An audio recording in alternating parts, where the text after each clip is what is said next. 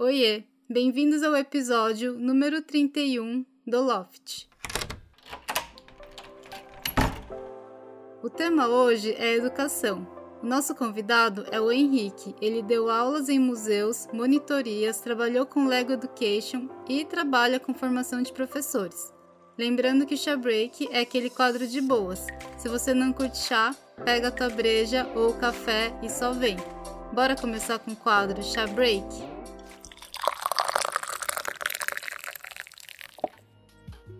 E aí, Henrique? Seja bem-vindo. Tudo bem com você? Tudo bom e contigo. Prazer conversar contigo um pouquinho de educação, um tema que eu mais gosto de falar da vida. Boa, tudo bem comigo também. Muito obrigada por ter aceitado. Ah, aliás, muito obrigada, Thaís, que jogou ping-pong aqui com a gente. Ela citou você no episódio, né, do ping-pong, do show que vocês foram quando eram crianças e tal. Nossa, aquele show foi uma loucura. Muito engraçado. Para quem tiver curioso, Escuta lá no episódio de Ping Pong com a Thaís Chilha. Um beijo, Thaís. Beijo, Thaís. Saudade. Cara, eu te apresentei.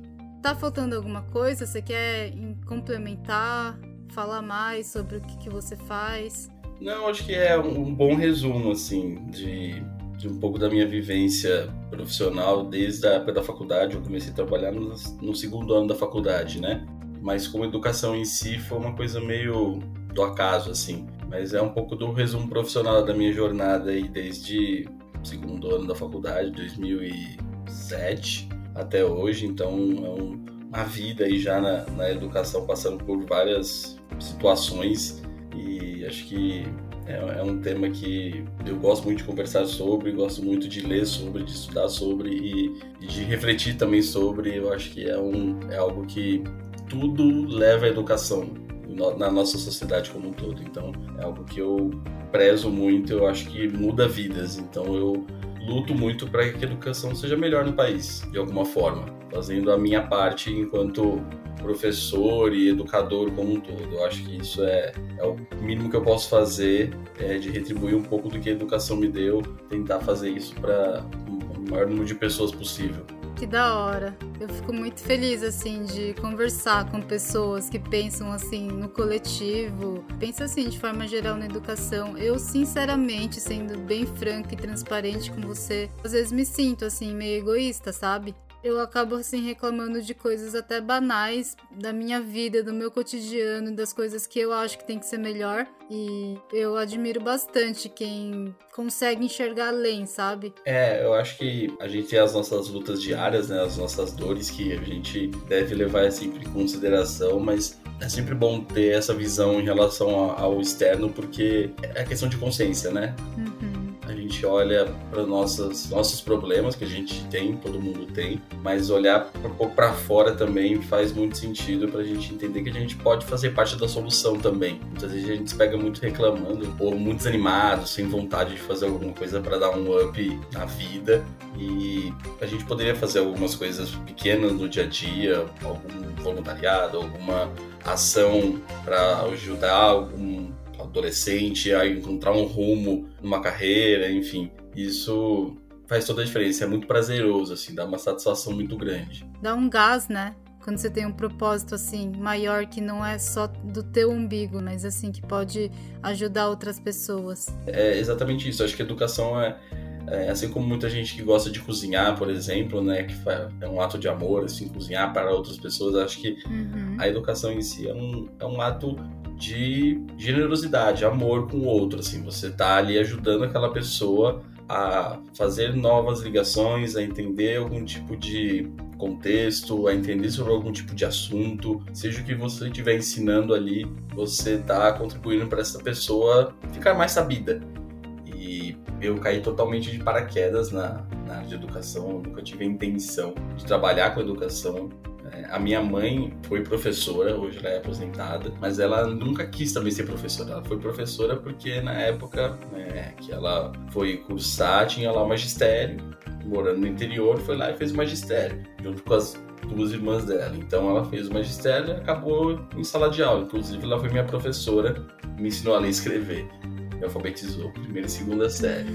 é muito doido, mas nem sempre é bom ter mãe ou pai professor, assim, é a pressão é um pouco grande para você ser o aluno modelo, sabe? Sim, imagino. Mas foi, foi uma época diferente. Eu gostei quando eu parei de ser aluno dela, no fim das contas. Foi uma coisa boa. Não falei isso pra ela na época, eu falei depois de uns anos, mas na época eu gostei bastante, porque era bem complicado. Mas eu não tinha a melhor intenção de trabalhar com educação. Eu fui fazer a faculdade de biologia querendo ser um cientista. Nossa, que legal. Cientista, descobrir alguma coisa revolucionária, de trabalhar em laboratório ou trabalhar em campo, enfim. E eu caí totalmente de paraquedas na educação para pegar a hora de estágio. E nunca mais saí. Então é algo que me motivou e me levou por caminhos que eu nunca tinha planejado e hoje eu sou. Eu não me vejo fazendo outra coisa no resto da minha vida que não seja ligado à educação. Tem que ser ligado à educação de alguma forma. Que massa! E você comentou que a sua mãe foi sua professora. Você acha que isso influenciou na sua forma de educar? Uma boa. Eu nunca parei para pensar especificamente se influenciou na minha forma de educar. Ela tentou ao máximo fazer eu não trabalhar com educação. Isso eu sei bem. Assim, ela tentou ao máximo fazer eu não trabalhar. Não, você não vai ser professor, você vai sofrer. Não trabalha com educação. Nesse país não é valorizado. Enfim, tinha um monte de questões que ela tinha de traumas da carreira dela em si e ela não queria que eu passasse por isso. Uhum. Só que é isso, eu não consegui sair. Mas eu acho que eu peguei bons exemplos dela, mas eu consegui trazer algumas coisas diferentes, porque como ela lidava muito com crianças menores, uhum. é, eu acabei lidando com crianças um pouco maiores no começo, na parte das monitorias, quando eu comecei a trabalhar com a educação em si, mas depois eu caminhei para trabalhar muito com adultos. Então eu trabalhei muito com adulto, trabalhei muito com monitoria para crianças com necessidades especiais, eu trabalhei muito com depois formação de professores, que é o que eu faço hoje em dia. Então eu acabei saindo um pouco da dos adolescentes e crianças e indo para a parte dos adultos em si. E muitas vezes lidar com adulto é mais difícil do que lidar com uma turma de adolescente, né? Sério? É mais difícil. Porque tem uma coisa de ego, de vaidade. Pode crer. É, de que, que essa pessoa tá querendo vir me ensinar, sendo que eu já sou formado, eu sei. Por exemplo, eu dou formação para professor que tem de carreira basicamente a minha idade. Hum. e aí ele pensa, o que, que esse menino quer me ensinar que eu já não sei? Só que eu acho que a gente tá aprendendo o tempo inteiro, e assim, eu tenho muito a aprender.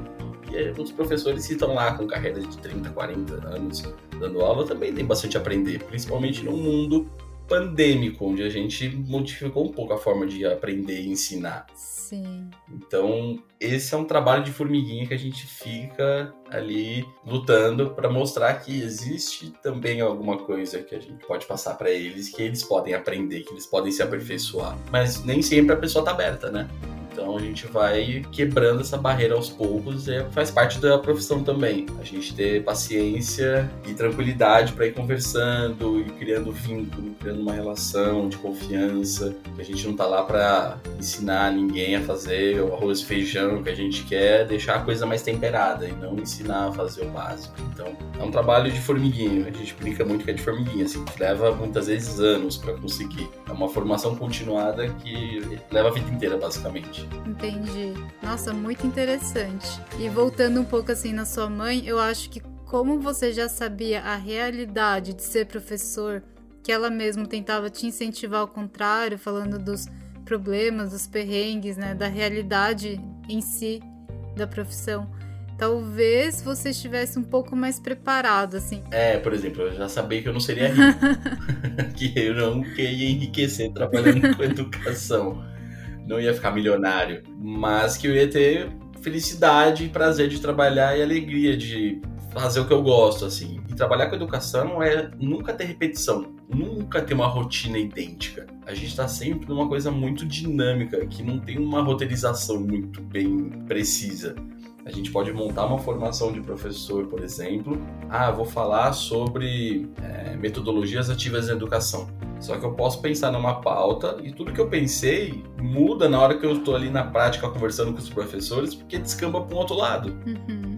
E aí faz parte do improviso. E a gente brinca que não é fazer é, gato. Uhum. A gente não tá fazendo enrolação, a gente está ali improvisando porque faz parte da profissão. Não é gambiarra, né? É, exatamente, não é gambiarra. E isso é muito legal, não ter essa rotina quadradinha, assim. Muitas vezes o pessoal, ah, todo dia eu levanto, vou ao escritório, sento no computador e faço isso, faço aquilo, todo mês é a mesma coisa. Na educação isso não acontece, assim, é muito dinâmico. A rotina que faz parte do, do, meu dia a dia é viagem, mas as viagens são para locais diferentes, para escolas diferentes, com professores diferentes, com coordenações diferentes, com diretores diferentes, com tudo diferente, com culinária diferente nos, nas cidades, com perrengues diferentes com avião, então são situações sempre muito distintas. E isso é um, é algo que eu particularmente gosto muito, assim, de ter essa, esse dinamismo no dia a dia. E você falou de formação de professores, né? Uhum. Você vai para escolas onde tem professores e lá vocês ensinam eles como pode melhorar o sistema de ensino? É meio que isso? É mais ou menos isso. É, atualmente, eu, já, eu trabalhei para algumas empresas, mas atualmente eu trabalho para um sistema de ensino. Então, uma empresa que monta material didático e vende para a escola. Uhum. Atualmente, eu trabalho mais com o mercado privado, basicamente. Então, eu trabalho com escolas particulares. Mas essa empresa que eu trabalho tem um braço institucional é, e social que faz trabalho com escolas públicas também, mas é uma, uma, outra coisa. Mas que eu também faço parte como voluntário. Legal. Mas a minha atuação diária é com escola particular. Então a escola compra o material didático da empresa que eu trabalho e eu vou até a escola auxiliar os professores, não só os professores, mas os próprios alunos, a coordenação, a direção a entender como usar melhor esse material. Então como usar esse material a favor da educação que eles querem para a escola deles. Então, eu vou ajudá-los a traçar caminhos. Olha, esse material funciona assim, funciona assado. Você pode usar assim, você pode usar assado, vai funcionar assim. Vai ser melhor se você trabalhar esse material de forma quinzenal, semanal, enfim, dar dicas de uso. E não só em relação ao material em si, mas, por exemplo, poxa, o material tá aqui, tá posto, tem um livro ali bonitinho, tem uma plataforma por trás que traz ali videoaula,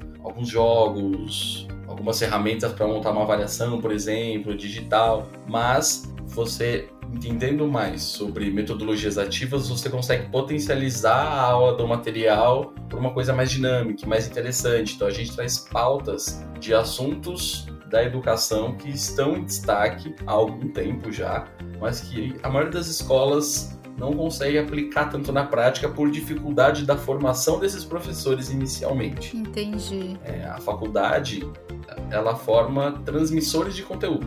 Acho que se a Thaís ouvir é, a nossa conversa depois, ela vai concordar em boa parte. Assim, a, a faculdade ela fez bio também a faculdade ensina a gente a ser professor conteudista. Certo. A fazer uma mini graduação com alunos de 15, 16, 17 anos. Só que isso não é significativo. Para o aluno, não importa o que, que é plateuminto, né, mateuminto, isso é, não faz diferença. A prática, entender o que, na realidade, esse conteúdo casa com a vida dele, isso é essencial. É ter propósito, é ter significado para aquilo que ele está aprendendo. Por que eu estou aprendendo isso? Acho que todo mundo já se perguntou isso alguma vez na vida. Sim. Por que eu estou vendo isso aqui na escola? Esse é o porquê que a gente, professor, tem que responder a gente está aprendendo isso aqui por conta disso, disso, daqui. E muitas vezes a gente não responde isso para o aluno. A gente simplesmente, ah, não, tem que aprender porque cai no vestibular, por exemplo. Infelizmente, ainda tem coisa que a gente aprende só porque cai no vestibular mesmo. Porque na, na aplicação prática não tem, não tem aplicação. Então, é, a ideia é, é dar propósito para aquilo que vai ser ensinado. Então, a gente puxa esses professores para que eles saiam um pouco desse papel de transmissor de conteúdo e vire um professor que dialogue mais com a realidade do aluno, que consiga trazer exemplos dentro de uma vivência do aluno, então trazer uma, um conceito de matemática envolvendo um jogo de videogame que os alunos conhecem bastante, ou uma série que eles assistam, para ser uma coisa mais próxima da realidade que atrai o aluno para aquilo, porque senão fica uma coisa muito descolada da realidade. Então é um pouco do nosso papel também de trazer é, uma oxigenação para essa educação. A nossa geração é muito diferente da geração atual. Uhum. É, a geração atual ela é muito mais reativa no sentido de eu não quero aprender isso aqui, não vou aprender isso aqui, para que, que eu estou aprendendo? Eles são mais debatedores nesse sentido. Uhum.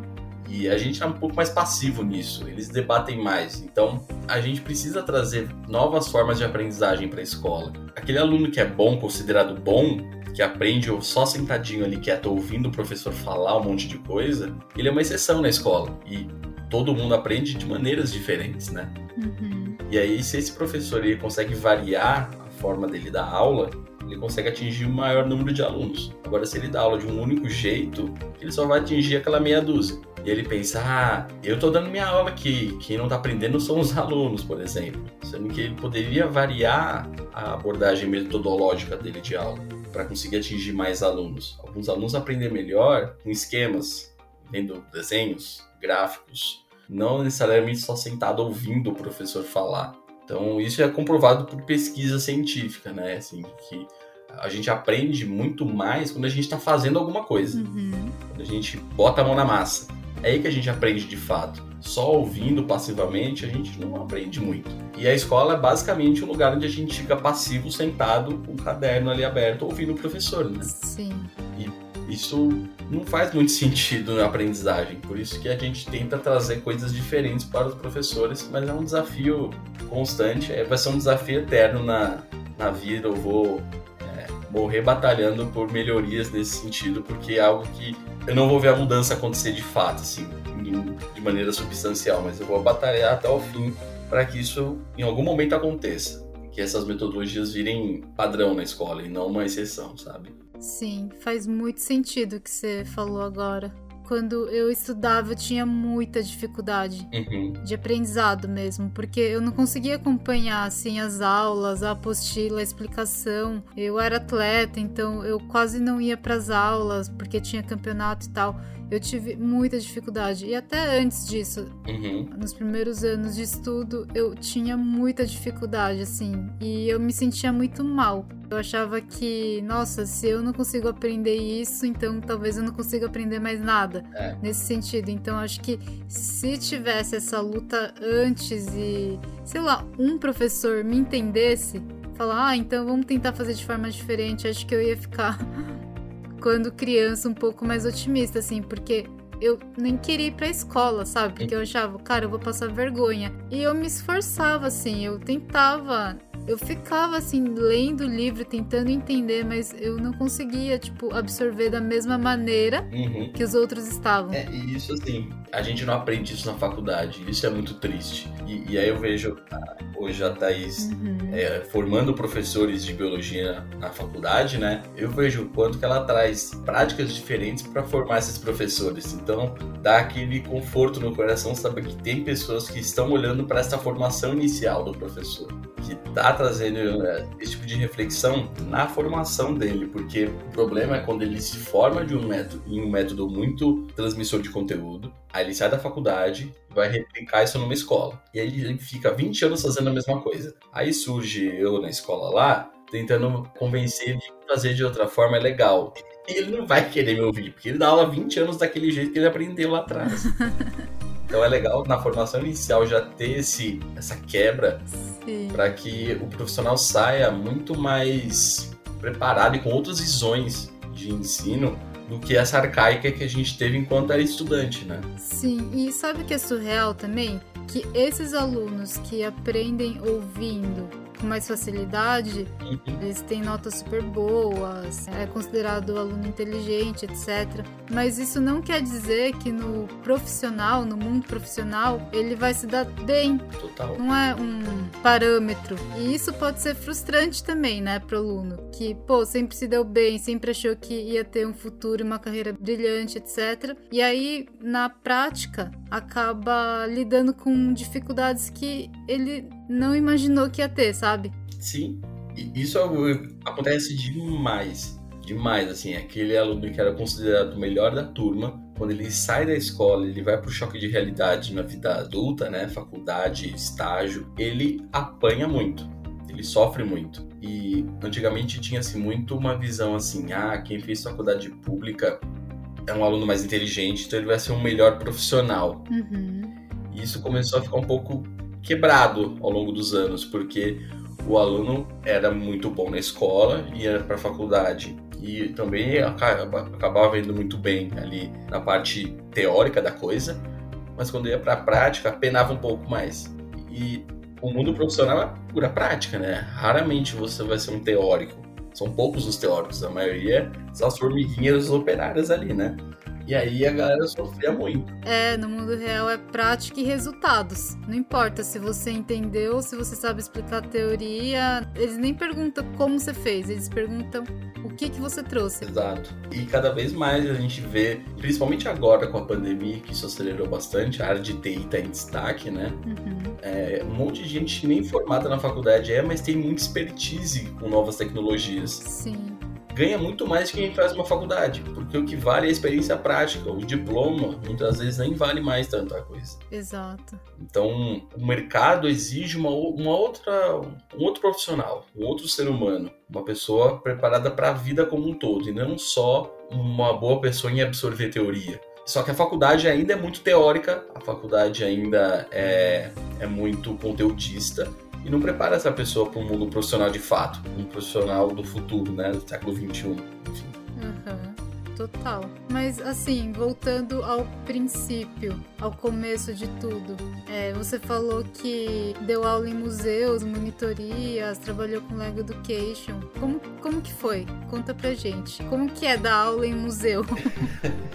é, eu, eu trabalhei na OCA, lá no Parque de Ibirapuera, por quase um ano, numa exposição era muito louco, assim, porque era uma exposição com muita interatividade, então tinha barulho pra caramba, assim, é, na exposição toda. Eu falava com crianças de idades variadas. E era caótico, mas era muito interessante, porque eu, eu estava num local com peças de museu e com peças interativas. Então, é, era muito legal mostrar isso para as crianças de uma forma prática.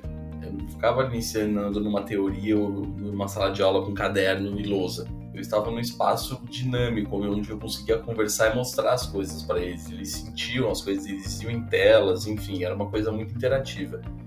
E isso para mim sempre fez muito significado. Eu sempre odiei as aulas teóricas na escola. Eu sempre gostei muito das aulas práticas. Então, é, no ensino médio mesmo, as nossas aulas práticas eram opcionais. E eu me inscrevi em quase todas, assim, para ficar à tarde fazendo aula prática, porque era uma coisa que eu gostava e que me dava significado. É, porque as aulas teóricas nunca fizeram sentido para mim. Então eu também era considerado um aluno meio, nossa, você não aprende, você não vai. Porque eu nunca curti, nunca fiz sentido esse tipo de aula para mim também. Então, trabalhar assim com museu, com, com espaço não formal de ensino, sempre foi algo que eu gostei muito, assim, foi de cara. Eu comecei a trabalhar no, na prefeitura de Santo André, num parque onde tinha é, essa pegada, e aí depois eu fui trabalhar com, com umas peças museológicas em exposição, e depois troquei para trabalhar com Lego Education. Isso foi já mais recente, e, e foi assim, muito de supetão, porque eu nunca tinha programado um robô na minha vida, eu tinha montado Lego lá no passado longínquo, porque Lego é caro pra caramba. Uhum e eu não tinha muitos Legos. Então, eu brincava muito na casa da Thaís, inclusive, de Lego. Porque eles tinham alguns lá. E aí eu caí de supetão porque uma colega minha que tinha trabalhado comigo em uma outra empresa, ela ia entrar de licença maternidade e ela precisava de alguém para substituí-la nessa empresa, que era distribuidora de Lego Education no Brasil. Eu fiquei sabendo da vaga, eu estava desempregado na época, eu tinha saído da, outra empresa que eu trabalhava. E aí ela falou: Ó, oh, você não quer tentar? Eu falei: Ah, a gente tenta, né? É, foca mais na formação de professor, que é algo que você já sabe fazer. A parte de Lego você aprende, eu vou te ensinar é, antes de sair de licença maternidade. Eu falei, ah, tudo bem, então tá bom. E aí ela teve os filhos dela, os gêmeos, duas semanas antes de eu entrar na empresa. E aí eu entrei na empresa, ela já estava de licença maternidade. E eu tive que aprender sozinho mesmo. Então eu sentei com caixas com um monte de peça de Lego e alguns blocos de programação e tive que abrir YouTube, abrir o site da Lego, fazer vários tutoriais e aprendendo ali na raça, na prática mesmo, é, como programar o robô, como montar, como é, aplicar isso em sala de aula, como auxiliar o professor a usar isso em sala com os alunos. Então foi tudo meio que na raça, assim. Foi um desafio muito interessante e renovou um pouco aquela questão de aprender na prática para mim, assim, porque Sim. ninguém me ensinou. Eu sentei, fui catando e fui fazendo. E fui aprendendo com aquilo. E foi muito gostoso, assim. No começo foi um pouco caótico, Mas depois foi, foi gostoso, assim, aprender um pouco na marra, assim. E eu não fiquei muito tempo na empresa, por N motivos, mas foi uma experiência muito muito louca, assim, porque eu sempre trabalhei mais com aulas experimentais, na parte de ciências. Eu trabalhava antes como em uma empresa que tinha material didático só de ciências, um monte de experimentação de laboratório. E aí eu caí em robótica para fazer programação. Nossa. Então foi uma coisa muito intuitiva, assim, mas que me agregou muito, assim. Foi pouco tempo, mas foi muito intenso. E aí eu tive a oportunidade de visitar a sede da Lego, fazer um treinamento lá, foi muito legal, assim. Que da hora. E deve ser legal, né? Mexer lá nos Legos. É muito legal. Porque não é só brincadeira, o pessoal até da empresa achava que eu tava brincando o dia inteiro, mas eu tava ali montando a formação para dar depois na escola, né? Eu tinha que montar os robôs ali, fazer a programação depois deles no, no computador, enfim. Era muito louco, assim. Vendo agora, depois de ter passado, né, foi muito divertido. Na época foi, foi tenso, assim. Eu sofri um pouco. Mas foi, foi gostoso. Que massa. E agora mudando assim um pouco, tá no mesmo assunto de educação, mas não sei se é a tua praia. Vocês na sua empresa, né, na empresa que você trabalha, vocês pensam também, vocês dão aulas para educar na questão mental dos alunos? Sim, é, é, algo que a empresa começou a faz pouco tempo. Uhum. Mas com as mudanças ocorrendo a nível nacional na educação, o lançamento de base nacional comum curricular, novo ensino médio, enfim, a empresa começou a dar um olhar maior para essa parte socioemocional, né, da coisa. Isso. E ela começou a inserir algumas coisas do próprio material, o fundamental, por exemplo, fundamental que é de primeiro ano no ano, né, inseriu algumas sessões específicas no, no, material em relação ao socioemocional, onde a gente puxa a discussão socioemocional dentro do componente curricular. Então, você está falando ali de matemática, aí você faz uma quebra pequena entre o conteúdo e uma discussão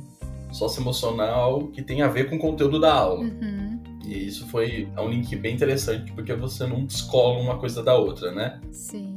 Então, fundamental ter um pouco disso e no médio, principalmente com projeto de vida. É, acho que todo mundo já viu assim, o adolescente chega ali na terceira série do médio, em outubro, e ele não sabe o que ele vai fazer da vida, ele não tem a menor ideia, ele nunca parou para pensar sobre isso. Sim. E a empresa também lançou em parceria com uma outra empresa um, um trabalho de projeto de vida ao longo do ensino médio todo, para que o aluno comece a refletir sobre esses aspectos do que ele pensa do futuro profissional dele, em relação à vida dele, já no começo do ensino médio, com atividades ali envolvendo, com reflexões feitas junto com o professor. Então, além da gente lançar esses produtos, tem que formar os professores também, porque eles não são acostumados a trabalhar com isso na sala de aula, eles nunca trabalharam com isso. A gente vai lá e forma, eles ajudam eles a conseguir lidar com essas questões também, porque você pode montar mil roteiros, aula vai sair diferente de qualquer roteiro montado, porque vai depender do que o aluno traz. E eles podem trazer diversas experiências traumáticas em casa, pressão dos pais, uhum. pressão de resto de família. Às vezes o aluno quer ir para uma área artística e o pai quer que ele faça medicina. Então, são coisas que são conflitos que é do dia a dia e que o professor precisa ter jogo de cintura ali, tato, para conseguir lidar e fazer esse aluno encontrar o caminho dele. Acho que esse é o principal, é encontrar o próprio caminho. E hoje em dia tem produtos para isso junto no material para dar esse, essa pegada. Mas, por exemplo, quando eu entrei na empresa, não tinha nada de sócio emocional, basicamente. Uhum. É uma coisa que tem se olhado tem pouquíssimo tempo, apesar de não ser algo recente. Mas na prática tem se olhado faz pouco tempo para isso. Sim, eu acho muito importante, porque realmente a gente sai do colegial do terceiro ano meio que tá, agora escolhe, né? É, e assim, é cruel, né? Você tá com 17 anos, 18 anos, você tem, tem que escolher uma carreira, entre aspas, pro resto da vida. Então, acho que um pouco da coisa que a gente também conversa com os adolescentes é nenhuma decisão é definitiva. Uhum. Não é porque você escolheu fazer medicina que você tem que fazer pro resto da vida e você não pode modificar a sua carreira. Mas a ideia é que o aluno, na hora de fazer a escolha, faça essa escolha com a consciência, com reflexões já prévias. E não de supetão ou porque alguém pressionou ele a fazer aquilo, sabe? Então, a ideia é fazer esse aluno pensar sobre essas questões antes de chegar no final da escola. Porque a escola, de fato, é para isso, é para dar caminhos e possibilidades para ele. E depois ele vai seguir a carreira dele. Sim. Você falou sobre a dificuldade de educar professores, muitas vezes, né?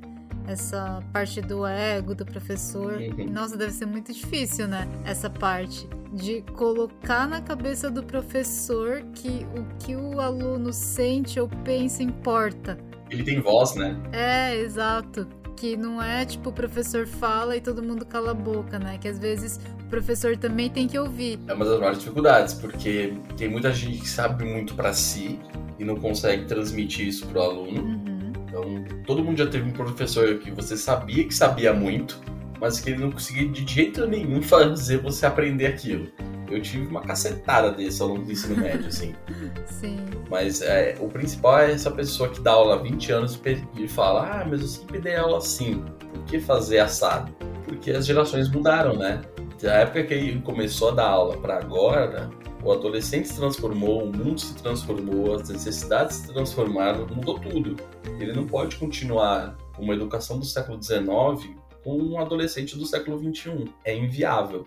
E é complicado. Né? não é fácil, é uma... às vezes o cara pega ranço da gente, pega ódio, fala mal depois, xinga, briga. A gente entende e senta de novo, continua conversando e continua tentando e buscando alternativas para fazer aquilo chegar de uma forma que se torne um valor para ele. É um processo de desconstrução mesmo de cada professor e a gente está em processo de desconstrução e construção o tempo inteiro, né? Sim, total. Quanto mais eu tô ensinando alguém, mais eu tô aprendendo. Tem algum exemplo assim que você fala, nossa, eu aprendi muito com tal aluno, tal coisa?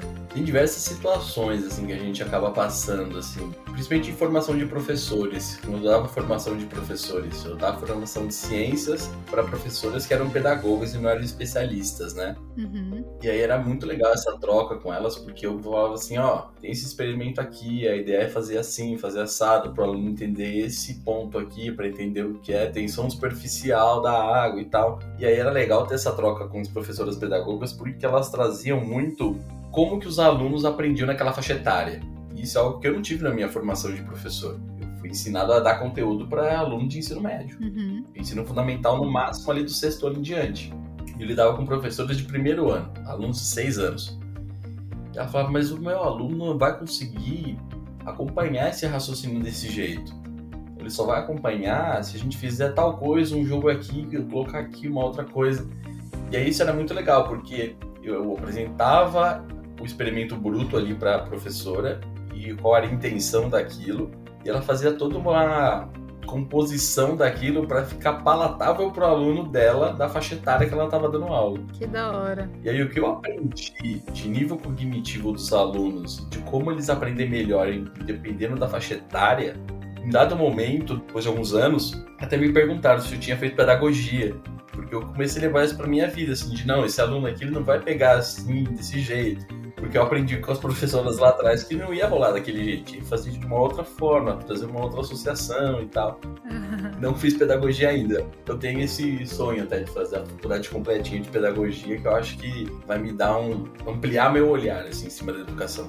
Sim, total. A gente falou sobre coisas que falta assim para melhorar, mas tem alguma coisa que, na sua opinião, deve continuar? Eu acho que esse movimento que tem acontecido de forma muito tímida, que começou há alguns anos, que vem avançando bem devagarzinho com, essa, é, com esse novo ensino médio, com um novo vestibular mais focado naquilo que o aluno quer se aprofundar de fato, e não é aquele vestibular inchado de conteúdo, ele tem que decorar um monte de coisas para passar numa prova, para depois estudar aquilo que ele quer de fato. Eu acho que essa mudança que vem acontecendo devagar ainda, mas que vem acontecendo, ela precisa continuar rolando assim. Então, ah, eu sou um aluno que gosto mais de humanas. Para que, que eu vou fazer uma eletiva ou uma aula específica de matemática, sendo que não é a minha área? Eu quero me aprofundar naquilo que eu gosto mais. Sim. Então ele vai estudar com mais prazer, ele vai ter um professor mais empolgado também para trabalhar com ele. Então nós temos um ganha-ganha para todos, para o professor que está dando aula, para o aluno que está recebendo essa aula, para depois para a carreira dele quando ele for para a universidade. Então essas mudanças que vêm ocorrendo, eu acho que elas têm um, se elas forem bem aplicadas, elas têm um potencial muito grande para melhorar a educação, para tirar um pouco a gente do século XVIII e trazer alguns séculos adiante. Talvez não chegue no século XXI ainda, mas a gente sai um pouquinho dessa era das trevas aí, do século XVIII. Boa. Bom, acho que a gente já falou bastante sobre educação. Deve ter muita coisa ainda para abordar, mas deu para ter uma ideia. Eu que sou leiga no assunto, aprendi bastante coisa. E você quer deixar seu jabá, falar seu Instagram para a galera te seguir? Meu Instagram é hsprasse, é H-S-P-R-A-S-S-E. Eu não falo muito de educação lá, mas tem foto de gato, tem uma outra coisa que eu acabo postando, aleatoriedades assim. E é isso aí. Boa.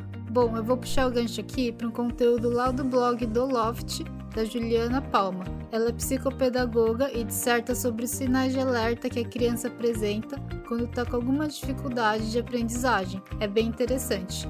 Quer falar mais alguma coisa? Não, agradecer só pelo, pelo espaço, por falar de alguma coisa que eu gosto demais. Então, prazer, eles vão falar de educação e falar um pouco do nosso cenário aqui do país. Eu sou suspeito. Se eu deixar, eu falo por horas e horas sobre. Então, só agradecer mesmo o espaço, o convite. E sempre que quiser trazer de novo uma outra pauta nesse sentido, eu tô por aqui. Combinado. Muito, muito obrigada por participar aqui com a gente. Muito obrigada pelo seu tempo. Eu sei que você é um cara super ocupado. A gente está gravando de madrugada no Brasil.